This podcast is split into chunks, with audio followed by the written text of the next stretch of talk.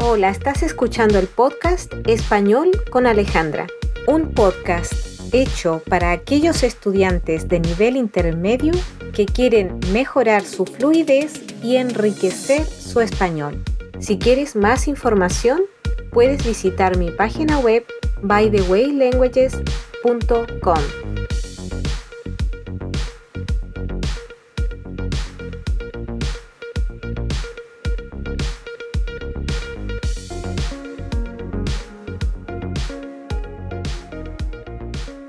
soy Alejandra, profesora de español y ayudo a estudiantes de español de nivel intermedio. Estoy haciendo estos podcasts porque quiero compartir diferentes temas que los pueden ayudar a mejorar y saltar al siguiente nivel, por medio de, de conocer y aprender a usar expresiones del día a día o oraciones que nos ayuden a crear diálogos más fácilmente aprender ese vocabulario que nos ayuda a, a expresarnos un poquito mejor y a conectar ideas, porque a veces nos sentimos perdidos y no sabemos cómo expresarnos mejor. Y por supuesto para practicar la escucha. Pero también me gusta ayudar a aquellas personas que, que sienten que necesitan mucha paciencia para aprender español. ¿Por qué digo esto? Bueno, me he dado cuenta a través de los años que he estado enseñando a muchas personas eh, que desisten de aprender español porque no encuentran a la persona que los ayude a romper esas barreras que a veces son muy simples en general, pero que para nosotros puede presentar un desafío grande. Yo quiero ayudar a esas personas que sienten que necesitan mucha paciencia, porque simplemente a lo mejor necesitamos una segunda explicación o incluso una tercera explicación o mostrarlo desde otro punto de vista, quizás con muchos más ejemplos. Bueno, yo soy chilena, pero he vivido en Europa por muchos años en España viví 15 años y ahora mismo vivo en Dublín, en Irlanda. Así que toda esta experiencia me ha ayudado a entender las diferencias entre la cultura y la pronunciación y todo lo que está relacionado con el lenguaje y sus diferencias entre los diferentes continentes. Y me gusta, por supuesto, compartir esto con mis estudiantes porque les ayuda a mirar el lenguaje desde otra perspectiva. Bueno, hoy quiero hablar un poco de algo que he titulado Miedo a la risa. La risa es algo que nos trae alegría. Nos reímos generalmente de algo que sucede y es quizás un poco absurdo o inesperado que no se apega a la realidad, ¿no? Bueno, generalmente cuando pensamos en la risa nos referimos a algo que nos permite disfrutar y que nos traerá buenos recuerdos en el futuro. Pero no todas las risas son positivas o animadoras. ¿Qué tipo de risa no produce ese efecto? Cuando nos reímos de alguien podemos hacer surgir un sentimiento negativo y cuando alguien se ríe de nosotros nos podemos sentir mal también. A este tipo de risa me refiero. ¿Qué tiene que ver esto con el lenguaje? Quizás ya estés adivinando hacia dónde me dirijo con estas observaciones. Y es que quizás sea este uno de los miedos que tenemos, algunos estudiantes del lenguaje, me incluyo yo misma, cuando aprendemos un idioma. Porque tenemos miedo que se rían de nosotros cuando cometemos un error o no entendemos algo. Esto puede afectar nuestro aprendizaje. Y no voy a decir, bueno, ignora a la gente que se ríe de ti cuando hables y cuando cometas un error y ya está. Porque eso no es tan fácil, ¿verdad? Si somos tímidos o introvertidos, esto es una parte de nuestra personalidad. No significa, por cierto, que sea malo ser así, pero quizás necesitamos un poquito de tiempo o de ayuda más específica para superar estas barreras. ¿Qué sucede? Yo diría que especialmente surge este miedo a hablar cuando estamos en un grupo de muchas personas que nos escuchan. Raramente creo que esto sucede cuando hablamos con una sola persona.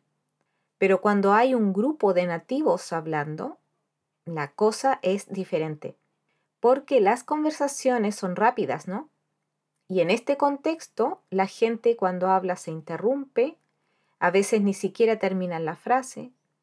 Yo recuerdo situaciones en las que he estado en un grupo de angloparlantes y me he bloqueado completamente por este miedo a cometer errores o no expresar la idea bien o no tener el tiempo para interrumpir la conversación o cómo hacerlo cuando interrumpo la conversación para dar mi opinión, ¿no? Lo que sí es cierto es que todos los que aprendemos un lenguaje enfrentaremos este tipo de situaciones. Porque en realidad la risa, por ejemplo, es la reacción emocional que tenemos los humanos cuando enfrentamos algo que es inesperado o incongruente, ilógico. Entonces, si decimos algo equivocado puede causar risa. Y de esto todos tenemos muchos ejemplos, ¿verdad? No necesariamente se ríen de nosotros, más bien de lo que hemos dicho. ¿Cuál es la solución a esto?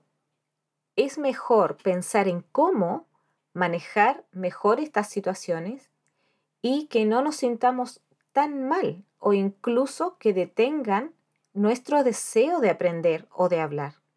Todo esto es parte del proceso de aprendizaje porque estamos fuera de nuestra zona de confort, ¿verdad?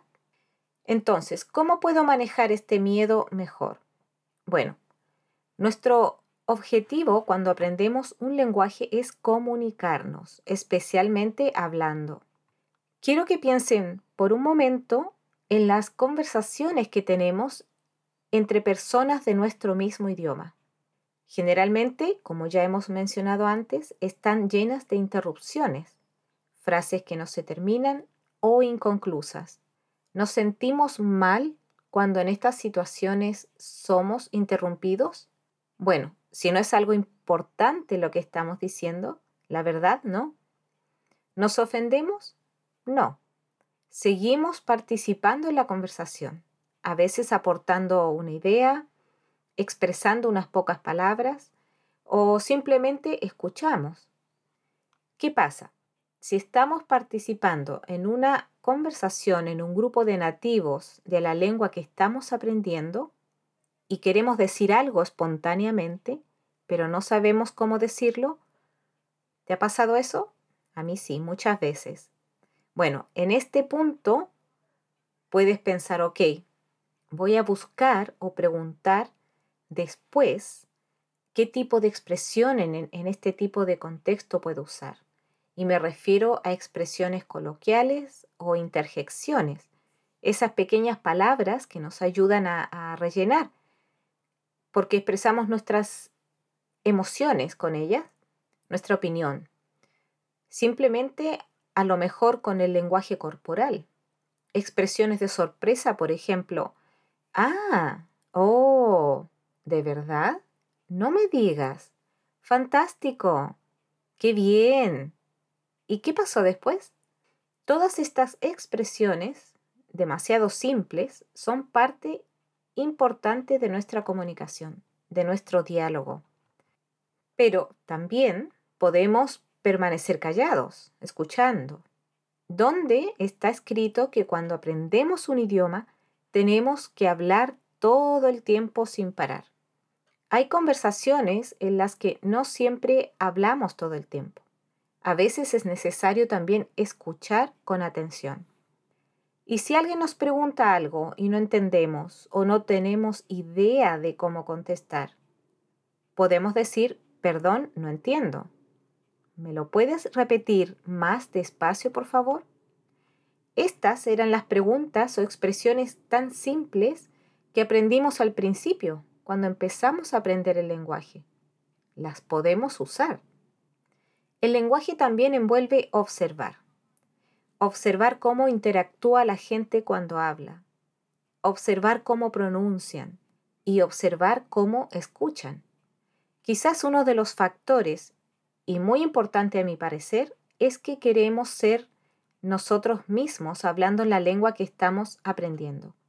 Sin embargo, queremos acelerar el proceso, pero lo que siempre, siempre decimos los profesores es que este es un proceso lento, que lleva tiempo. El lenguaje tiene mucha variedad, hay mucha psicología envuelta, nuestros sentimientos, metas, quizás una meta de trabajo, y eso añade presión porque queremos hacerlo ahora mismo, lo más rápido posible. Y eso entonces nos crea frustración. Creo que es cómo enfocamos el aprendizaje lo que en realidad nos ayudará a avanzar y sentirnos relajados, menos preocupados por cometer errores y que se rían de nosotros. Por lo tanto, lo que nos puede ayudar a eliminar barreras mentales que nos impiden avanzar es disfrutar de los pequeños y también grandes pasos que damos cuando estamos aprendiendo otro lenguaje. Todos tenemos habilidades para comunicarnos. Tú te comunicas en tu propio idioma, también lo puedes hacer en otro. Necesitas tiempo, tu propio tiempo. No el de tu amigo, no el de tu compañero de clase. Bueno, eso es todo por hoy, los dejo y nos encontramos en el próximo podcast. Si quieres que hable de algún tema en especial, escríbeme y estaré encantada de incluirlo en mis futuros podcasts. Chao, chao.